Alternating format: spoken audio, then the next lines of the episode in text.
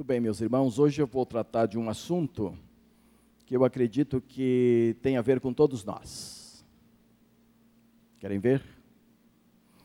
Quantos aqui sentiram nesta semana, isto é, de segunda-feira até hoje, algum tipo de tentação?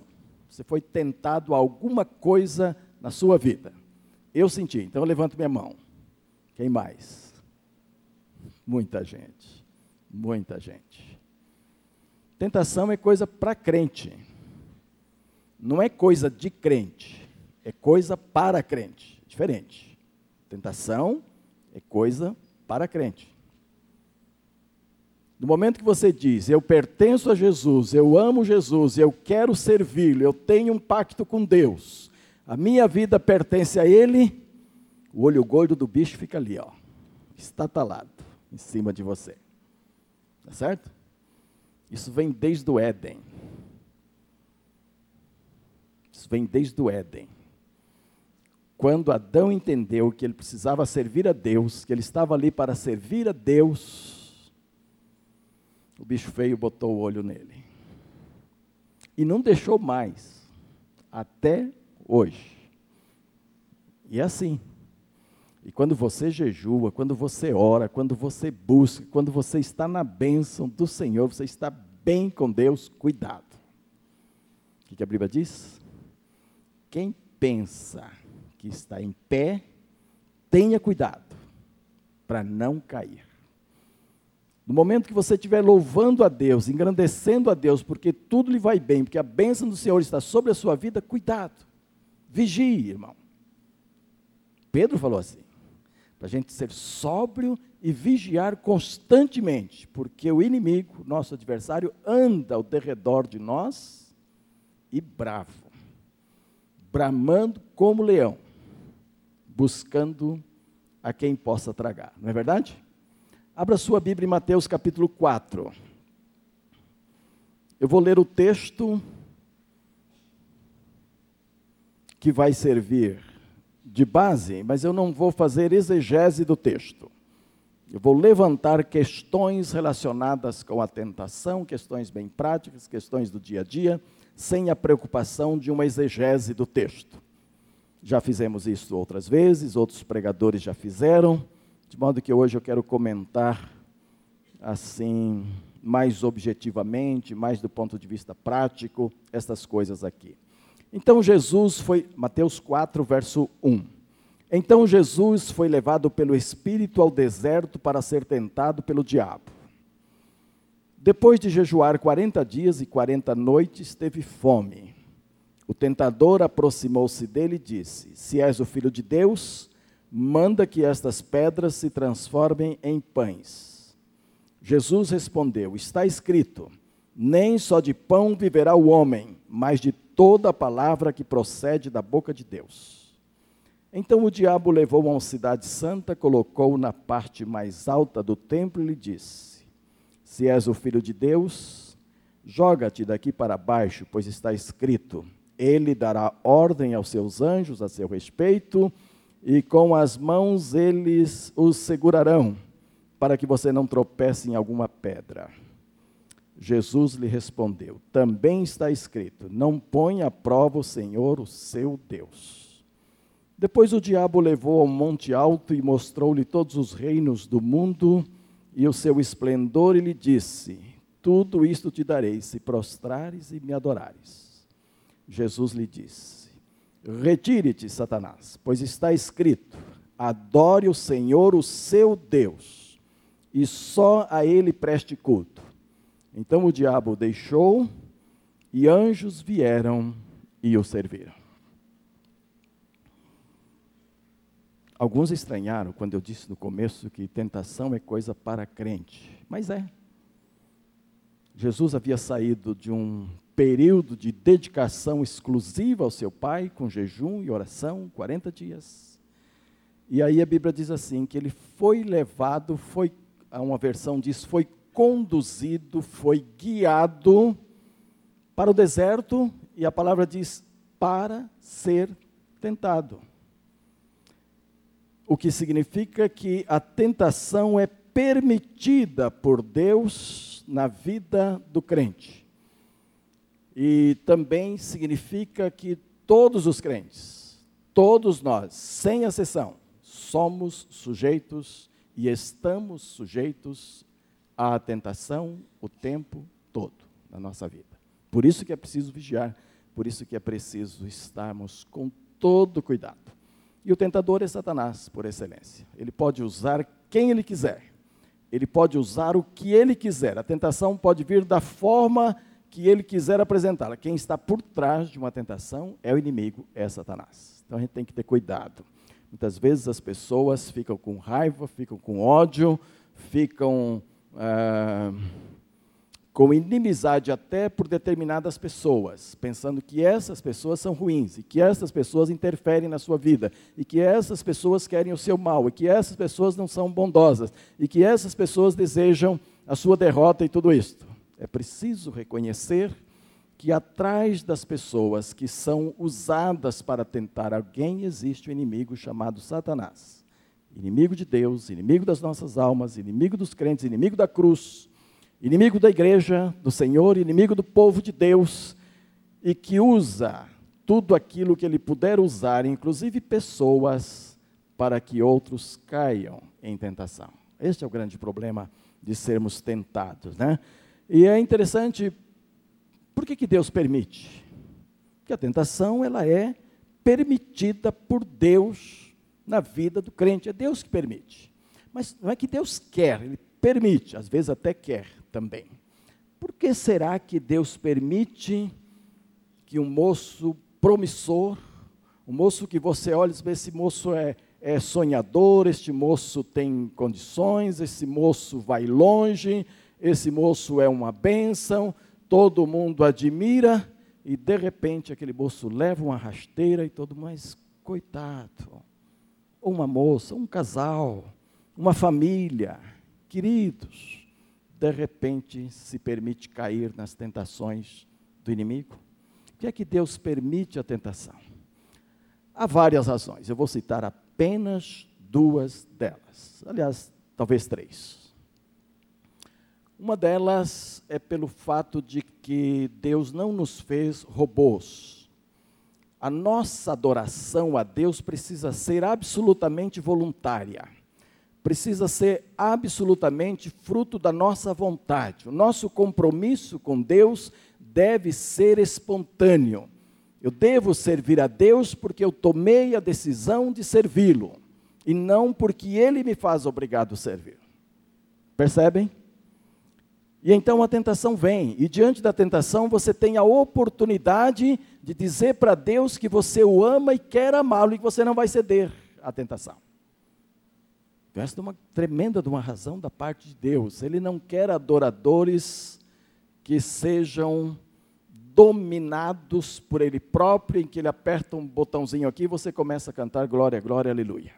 É preciso que isso venha lá de dentro, é que isso venha de você, é preciso que você venha para a casa de Deus com o intuito de adorá-lo. É preciso que você saia de determinadas situações do dia a dia adorando a Deus, dizendo: Olha, Satanás jogou ali um tropeço para me derrubar, mas eu saio dali louvando o meu Deus porque eu quero servi-lo. Sabe por quê? Porque no dia que você não quiser mais servir a Deus, Ele vai te liberar para você não fazê-lo. Você vai pagar o preço vai ter consequências, mas Deus vai permitir. Lembra do filho pródigo? É assim.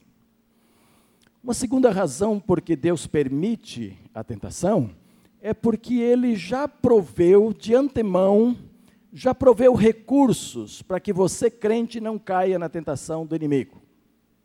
E a Bíblia diz sobre isto. 1 Coríntios 10, 13 diz que Deus é fiel e não permitirá que os seus servos sejam tentados além daquilo que possam suportar. Vamos ler esse texto. Vamos ler esse texto porque é, é muito importante. E é bom até que as, as versões de vocês sejam diferentes da minha, porque isso lança mais luz sobre aquilo que estamos lendo. 1 Coríntios 10, 13 diz que Deus já providenciou uma saída não, não é 13, é 10, 13, tá bom? 1 Coríntios 10, verso 13. Aí diz assim: olha, na minha Bíblia, linguagem uh, ah, NVI, diz assim: Não sobreveio a vocês tentação que não fosse comum aos homens, e Deus é fiel.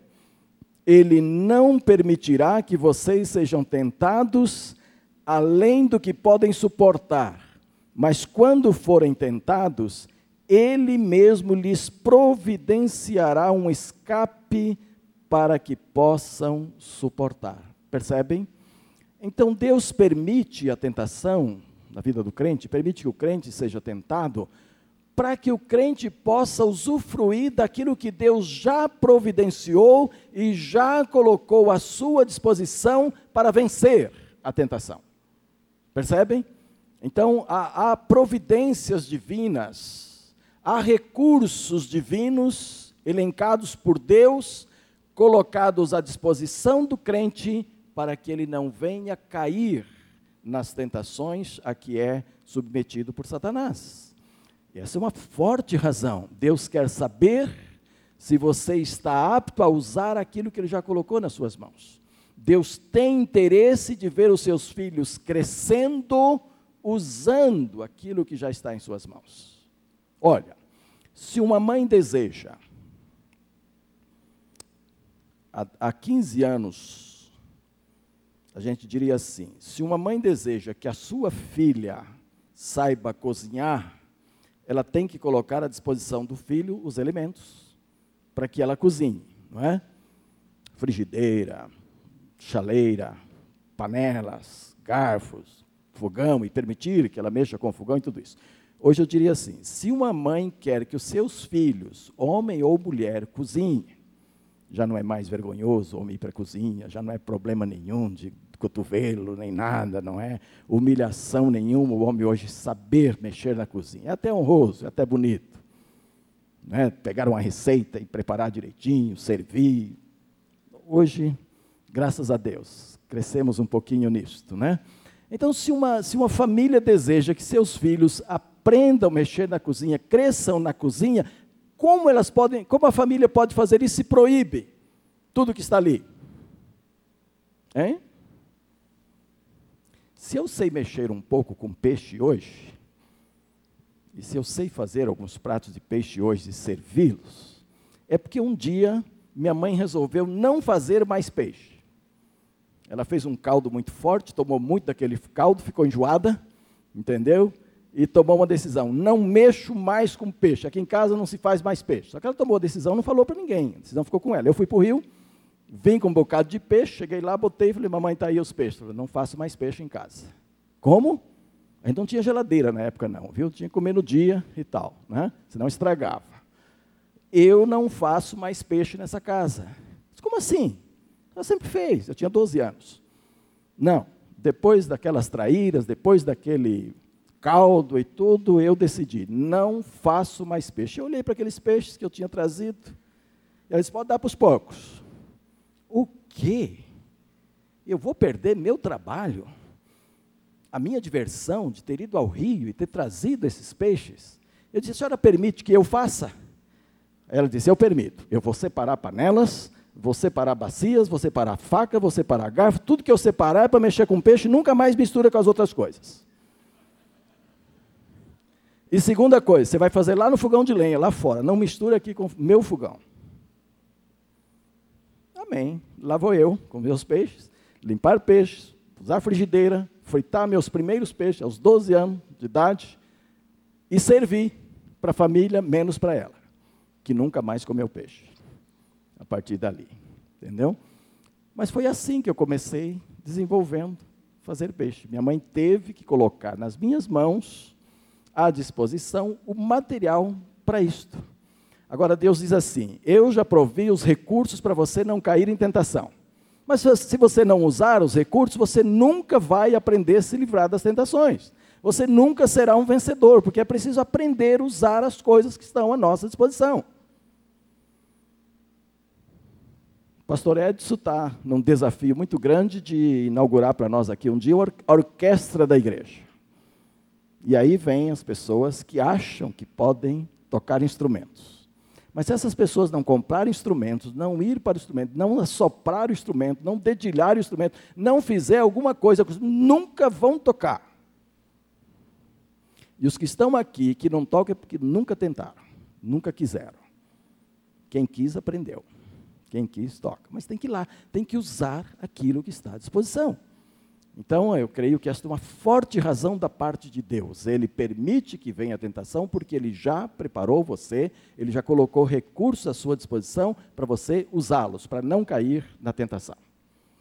Eu falei que ia falar duas ou três, então vou acrescentar uma terceira aqui. Uma terceira razão da parte de Deus porque ele permite as tentações na nossa vida é que ele quer que você e eu sejamos aperfeiçoados ainda nesta terra aperfeiçoados para nos aproximarmos mais de Jesus, para parecermos mais com Jesus. E a Bíblia diz que se nós vamos é, viver com Jesus, se nós vamos gozar o resto da a, a eternidade inteira com Jesus, também é importante que soframos com Ele aqui. E então, quando passamos por tentações, nós estamos nos identificando com o Filho de Deus, que Satanás tentou e tentou desta forma, como nós vimos nesse texto de Mateus. E a Bíblia diz que é pelos sofrimentos que nós somos aperfeiçoados à imagem de Jesus. E aí a Bíblia diz que ele usa todas as coisas que acontecem em nossa vida, inclusive as tentações, para nos tornarmos semelhantes a Jesus. Então Deus tem fortes razões para permitir que as tentações venham. Eu não preciso profetizar no sentido bíblico, no sentido de predizer, para dizer que muita gente sentada hoje à noite aqui, amanhã receberá uma tentação. Eu não preciso fazer predição bíblica para que isso aconteça. Talvez ao levantar, ao iniciar o seu dia, você sofrerá a primeira tentação. E de repente, não coisas tão graves, não coisas assim, de você ficar boquiaberto, não. De repente, um tropeço qualquer em casa e um palavrão logo a seguir. Não, mas por quê? Por que saiu? Porque eu tropecei, porque eu fui tentado a fazer isso. De repente, pegar alguma coisa que não é seu lá em casa, de repente soltar uma mentirinha dessas um pouco cinzas, que você acha que não tem problema nenhum, que não compromete muito, entendeu? É, e vai por aí, e você vai sendo tentado a essas coisas.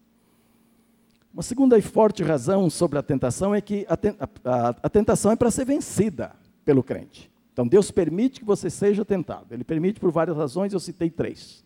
Mas a outra razão que eu vejo na questão da tentação é que a tentação é para ser vencida. Não é para a tentação ficar derrubando todo mundo, não. E derrubando a igreja inteira e acabando com todo. Ah, coitadinho, caiu. Ah, coitadinho, tropeçou. Não, o que aconteceu é que ele tropeçou, ah, tropeçou junto. Não, a tentação é para ser vencida. Por isso que Deus já preparou em Jesus os recursos para isto. E Jesus orou assim: olha, eu não os peço que o livre do, do mal, não é? Mas que não permita cair em tentação. Quando oramos a oração dominical, Jesus é bem claro a este respeito. Quer que ele ora lá? Hã? Eu quero ouvir. Não os deixei. Estou ouvindo adolescente aqui. Vamos ouvir o adolescente. Que joia. Como é que é? Não vos deixeis cair em tentação, mas livrai-vos do mal. Então Jesus está admitindo que a tentação vem. Na própria oração que ele ensinou de modelo para os seus discípulos, ele está admitindo que a tentação vem. E ele não, ele não está orando assim, não permita que venha a tentação. Nós tínhamos um hino antigo, Edson. Ah, como é que era? Vencendo tentação, contente viverei. Não, o hino antigo era: Não tendo tentação, contente viverei. Então o crente era, segundo aquele hino, era, era contente, estava feliz, estava alegre, se não tivesse tentação. Depois veio a correção para o, o, o, inário, o inário para o culto cristão, e ficou como? Vencendo tentações, contente viverei. Esse é o correto, pode conferir aí. Vencendo tentações, já não é não tendo tentações. Se você não tiver tentações, você não tem oportunidade de crescer. Você não tem oportunidade de exercitar o que você aprendeu na palavra. Você não tem oportunidade de mandar o bicho ruim encarar a boca, entendeu? Você não tem oportunidade de mandá-lo para os quintos do inferno. Ele fica aí. Então não é não tendo que você vai ser feliz, é vencendo as tentações, você será feliz, você crescerá cada vez mais. E dirá para o inimigo que realmente você pertence ao Senhor, entendeu? Então Jesus orou, né? E não nos deixe cair na tentação, mas livra-nos do mal. Quer dizer, a tentação tem por objetivo derrubar você para o mal. E Jesus disse: ela virá, mas tenha cuidado, esteja preparado, ore, busque, reaja e não caia no mal. Não caia no mal. Mas não ignore a tentação, porque ela vem e ela vem todos os dias. Outra ideia é de que a tentação, ela nos oferece oportunidade de trazer à memória aquilo que temos aprendido de Deus e com Ele. Porque há duas formas de há várias formas, mas pelo menos duas formas fundamentais de aprender é: nós aprendemos de Deus e nós aprendemos com Deus. Uma pessoa pode fazer um curso inteirinho de teologia e aprender muito de Deus e não aprender nada com Deus. Tá certo? Pode fazer a teologia inteira, quatro anos, bacharelado, sair com o canudo na mão, todo vestidinho com aquela toga bonita, chapeuzinho, aquela coisa toda, e não ter aprendido nada com Deus. Aprendeu muito sobre Deus, estudou muito sobre Deus, aprendeu o que Deus é, aprendeu teologia sistemática, aprendeu teologia do Velho Testamento, aprendeu. Como é que é a sua teologia, pastor Valdeir? Que vai sair daqui a pouco? Aprendeu teologia da complexidade com o pastor Valdeir, aprendeu tudo. E aprendeu muita coisa sobre Deus, ao redor de Deus. E depois de quatro anos lá, com o diploma na mão, conclui que não aprendeu nada com Deus, porque nem esteve com Deus não aprendeu estar com Deus, o que é totalmente diferente de aprender sobre Deus. Mas o que eu quero dizer é que quando a tentação aparece, quando ela está diante de você, você tem a oportunidade de refletir sobre as duas coisas. Tanto aquilo que teoricamente você aprendeu sobre Deus, quanto aquilo que na prática você aprendeu com Deus. Você tem oportunidade de refletir sobre isto. Olha, quando Jesus começa a citar o Velho Testamento para Satanás e saindo de cada tentação ali, ele está dizendo que ele conhecia sobre Deus. Percebe? Ele conhecia a palavra de Deus, ele conhecia o que estava lá, e ele foi respondendo com a palavra, com a palavra, com a palavra, com a palavra. Então o crente precisa conhecer a palavra de Deus precisa ter a palavra no coração, e o salmista já, já dizia: Escondi a tua palavra no meu coração, para eu não pecar contra ti, para eu não cair na tentação. Então é preciso que a palavra esteja lá, guardada, porque há um momento que você vai usá-la. E este é o conhecimento que você tem da palavra, é o conhecimento sobre Deus. Mas também Jesus falou, e eu vou depois me referir a isso, mas ele falou: olha, só o Senhor adorará, só ele prestará cultos. Então Jesus tinha também um conhecimento com Deus, de culto com Deus, de relacionamento com Deus, de pai e filho. E isso era, foi muito importante nesse momento da tentação. A mente trabalhou nesse sentido. Por isso que é preciso armazenar a palavra de Deus. Quando você assiste só lixo deste mundo, você só armazena lixo.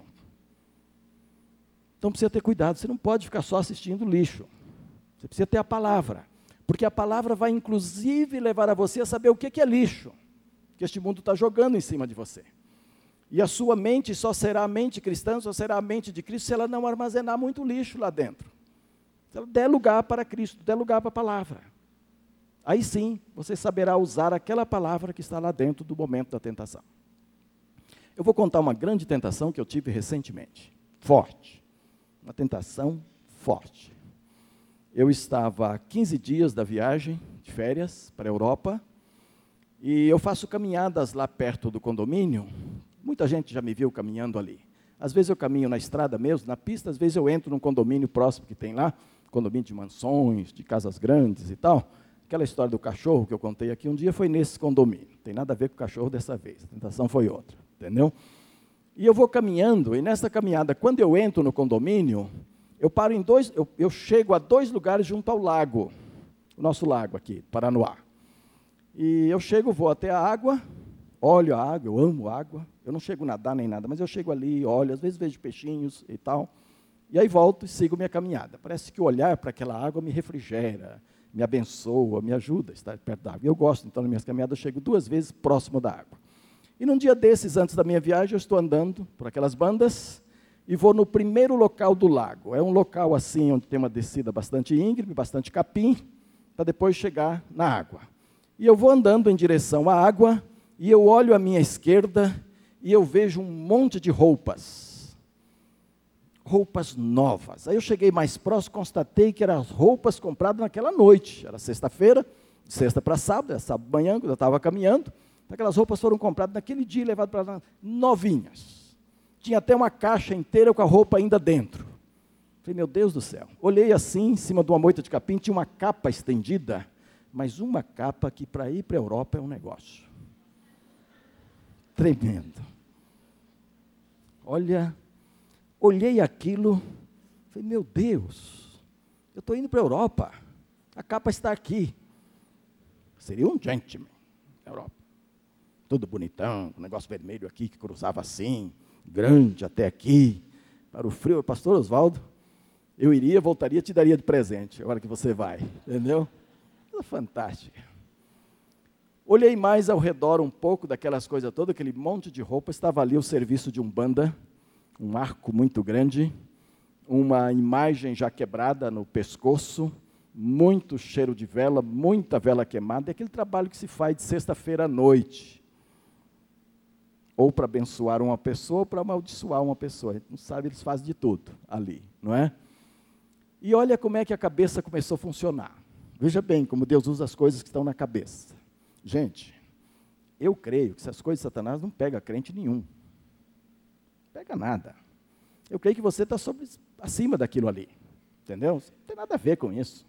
Que não te pega, não. Você não tem que sair correndo dali. Ai, Senhor, eu vi um negócio da Umbanda, vai me pegar agora, ai, acho que eu vou morrer amanhã. Não tem nada disso. Aquilo não tem poder nenhum sobre a sua vida. Não tem nada. Aquilo não te afeta nada. Quem está em você é maior. Aliás, o bicho nem está ali mais. O bicho esteve ali à noite, na hora da apresentação. Nessa hora ele está agindo lá, onde mandaram ele agir. Está para lá, fazendo o trabalho, e as coisas ficaram ali. Então, esse foi meu primeiro raciocínio. Isso não me pega em nada. Então, essa capa vai ser minha. Entendeu? Isso não, isso não tem nada a ver comigo. Entendeu? Olha o raciocínio como vem. Aí vem outros raciocínios. Espera aí. Quando se converte alguém que vem lá do ocultismo na igreja, o que, que a gente faz com as coisas dele? queima umas coisas e consagra outras. Alguém já viu queimar uma casa que foi do, do... Alguém já queimou alguma casa? Porque tinha um banda lá dentro? Não. O que, que faz com a casa? Consagra. Alguém já queimou um carro que foi do bandismo? Não. O que, que faz? Consagra. Nós tivemos aqui um pai de terreiro, que era de Suzano, que foi convertido no meu período. Quando ele se converteu, nós queimamos dois carros cheios de coisas. Mas houve duas coisas que nós não queimamos. Tinha o livro, o livro onde ele tinha todos os endereços dos frequentadores do terreiro, disse: Esse não vamos queimar, esse nós vamos consagrar a Deus. E depois tinha uma lembrança, que era muito dele, eu falei: Isso aqui também nós vamos consagrar, porque você vai levar para dar testemunho. Ele trouxe aqui e mostrou desse púlpito. Essa lembrança vai ser consagrada. Ele nunca teve problemas nem com o livro, nem com a lembrança. Ele ganhou muitos espíritas lá em Suzano, porque ele se dedicou a esse trabalho de arrebanhar aquelas pessoas e ganhar essas pessoas. Isso nunca teve problema para com ele. Eu já dediquei, por exemplo, instrumentos. Não precisa queimar instrumento. Pode dedicar ao Senhor, acabou. Simplesmente servia lá, passa a servir aqui. Esses conhecimentos eu tenho, esses conhecimentos eu faço, essas coisas eu já fiz na igreja, faço sempre. A gente dedica coisas que pertenceram a eles. Ele diz: pronto, é só pegar, dedicar, botar no corpo e viajar. Não é? Ótimo.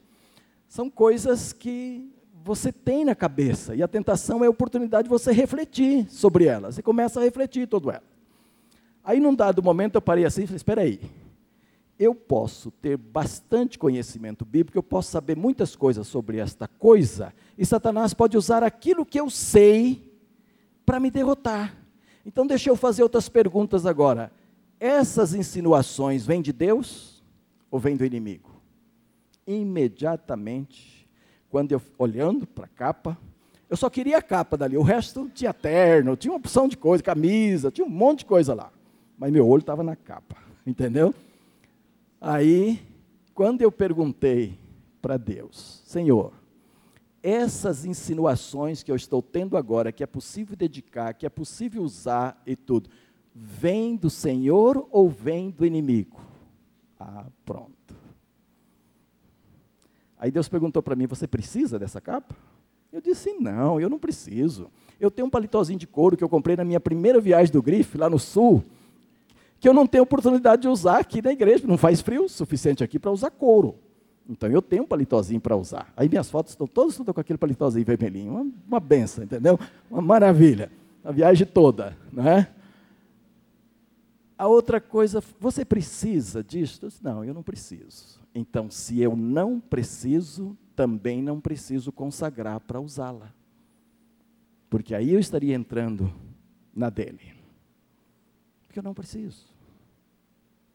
Nós já ouvimos nesta igreja aqui, pessoas recém-convertidas do ocultismo e que ficaram sem nada para comer.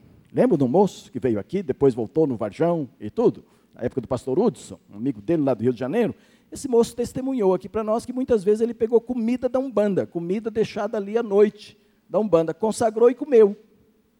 E nunca teve nem dor de barriga. Viu?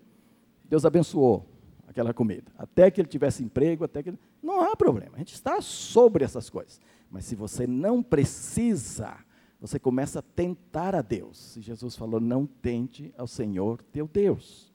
Então a Bíblia diz que se você pegar, se uma cobra morder o seu dedo, ah, Deus te livrará do, da peçonha, do veneno daquela cobra. Não fala isso? Lá em Marcos fala, não é? Num contexto de perseguição. Se alguém te jogar numa cova, se você tiver perseguido e uma cobra vier te morder, Deus vai te curar. Agora, por favor, quando você estiver andando no mato por aí, na beira do lago, aparecer uma cobrinha, não vai chegar e meter o dedo da boquinha dela dizendo: "Ah, tá falado lá que não tem problema". Ela vai te picar e você vai ter problema sério. Pode até morrer. Porque se abusar de Deus. E naquela hora eu entendi. Aí eu lembrei da capa de Acã, viu? Por isso que é bom a gente ter Bíblia na cabeça. Porque quando o raciocínio começou a entrar por esse lado de não dedicar a coisa, não usar e, ficar, e, e, perguntar coisas para Deus, aí eu lembrei da capa de Acã. Né? Lembram? Ah, quando ele bateu o olho, da Babilônia, coisa linda, coisa de ponta. Naquela época, disse, ah, peraí, não é para pegar nada não, mas isso aqui vai, isso aqui vai me dar um charme tremendo daqui uns dias. Foi lá, pegou, botou junto com as outras coisas, guardou lá, e Deus manda derrota no povo, e vai daqui, vai dali, Josué vai para Deus, Senhor, o que está? Meu o povo pecou, pegou da capa que não devia, aí quando a história da capa bateu, eu falei, é igual, é semelhante, é coisa ruim, é coisa do inimigo, entendeu? Dei graças a Deus, que eu não precisava de nada daquilo que estava ali, e não fiquei brigando com Satanás ali também, não, ele não estava nem ali mais, entendeu? Dei graças a Deus porque eu não precisava, saí pisando firme e continuei minha caminhada como alguém que caminha como uma bênção na vida. Dias depois voltei lá. Não estava com saudade da capa. É que sempre eu passo lá, entendam isto. É, quando eu faço essa caminhada, sempre vou lá, entendeu? Então, na semana seguinte, caminhando outra vez, já muito pertinho da viagem, voltei lá. Quando cheguei pertinho, deixa eu ver as coisas de Satanás aí, como é que estão, entendeu? Cheguei lá, não tinha quase nada mais. De roupa assim, não tinha mais nada. Só tinha o resto lá das oferendas, daquelas coisas ali. Eu falei, é, acho que alguém se serviu daquelas coisas que Deus colocou no meu coração, que eu não precisava dela. Graças a Deus por isso. Irmãos, cuidado com as tentações. Uma boa coisa na frente da vitrine, que estão por aí, para aqueles que estão se apaixonando por compra e se tornando, qual é a palavra que a psicologia usa? Compulsivos por compra. Uma boa coisa que você pode cultivar na sua vida é olhar para aquelas coisas bonitas e dizer: que bom que eu não preciso disso. Viu? Que bom que eu não preciso dessas coisas. E aí você se livra da compulsão, tendo a convicção que você não precisa destas coisas. Ah, como eu dei graças a Deus por não ter tentado consagrar aquela capa. Imagina o pastor Oswaldo mais tarde conhecendo a história, dando para ele, oh, você vai para a Espanha agora, leva essa capa. A história dela é essa, essa e essa. o que seria de nós, igreja do Senhor, hein? Para onde iria missões a essa altura, hein, pastor Oswaldo? Mas olha, foi uma coisa gostosa de passar por isso e saber que eu não precisava desse negócio. E de exercitar a cabeça, exercitar a mente. Então a gente precisa ter Bíblia na cabeça para essas coisas, a gente precisa perguntar, a gente precisa ter mente crítica, para não deixar o inimigo rasteirar a gente do momento para o outro. Mas, mais uma coisinha aqui. A tentação nos dá a oportunidade de reafirmar o nosso pacto de fidelidade ao Senhor. Sabe como é que Jesus acabou com Satanás naquela tentação? Ele disse: Satanás está escrito só ao Senhor teu Deus adorarás e só a Ele prestarás culto. Sabe por que, que muita gente cai? Em tentações? Porque se esquecem de que tem um pacto com Deus. E que este pacto ocupa e deve ocupar o primeiro lugar na sua vida, sobre todas as coisas. Sobre todas as coisas.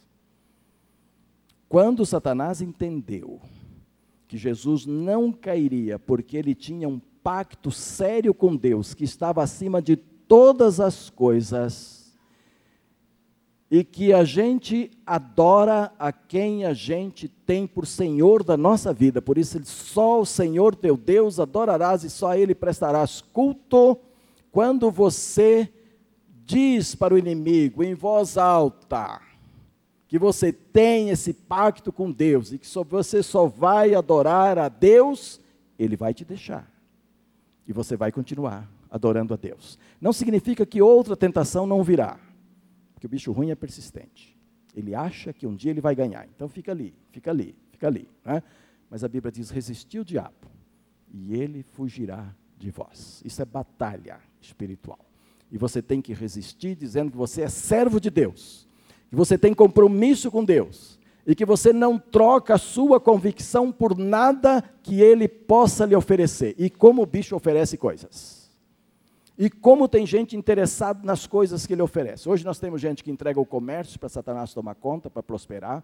Hoje tem, tem gente que entrega volante nas mãos do, do inimigo para fazer prosperar e comprar carro novo e chegar lá. Hoje tem, tem gente que entrega a profissão, especialmente no meio artístico ah, o pessoal entrega a sua profissão para ter sucesso diante de Deus. Há muita gente comprometida com Satanás para poder ganhar dinheiro, entendeu? E muitas coisas deste tipo. Essas pessoas estão dizendo que Deus não tem importância nenhuma para as suas vidas. Jesus olhou para Satanás e disse: Olha, eu tenho compromisso com meu Pai de servir só a Ele. Você é filho, filho de Deus. É isso que Satanás precisa ouvir de nós no momento de tentação. No momento que a tentação vier, é preciso que você saia dela dizendo: Eu sirvo a Deus e vou continuar servindo a Deus. Porque senão, meus irmãos, todos nós somos fracos. Todos nós somos humanos. Todos nós temos a capacidade de pecar, a capacidade de cair, a capacidade de entrar em tentação.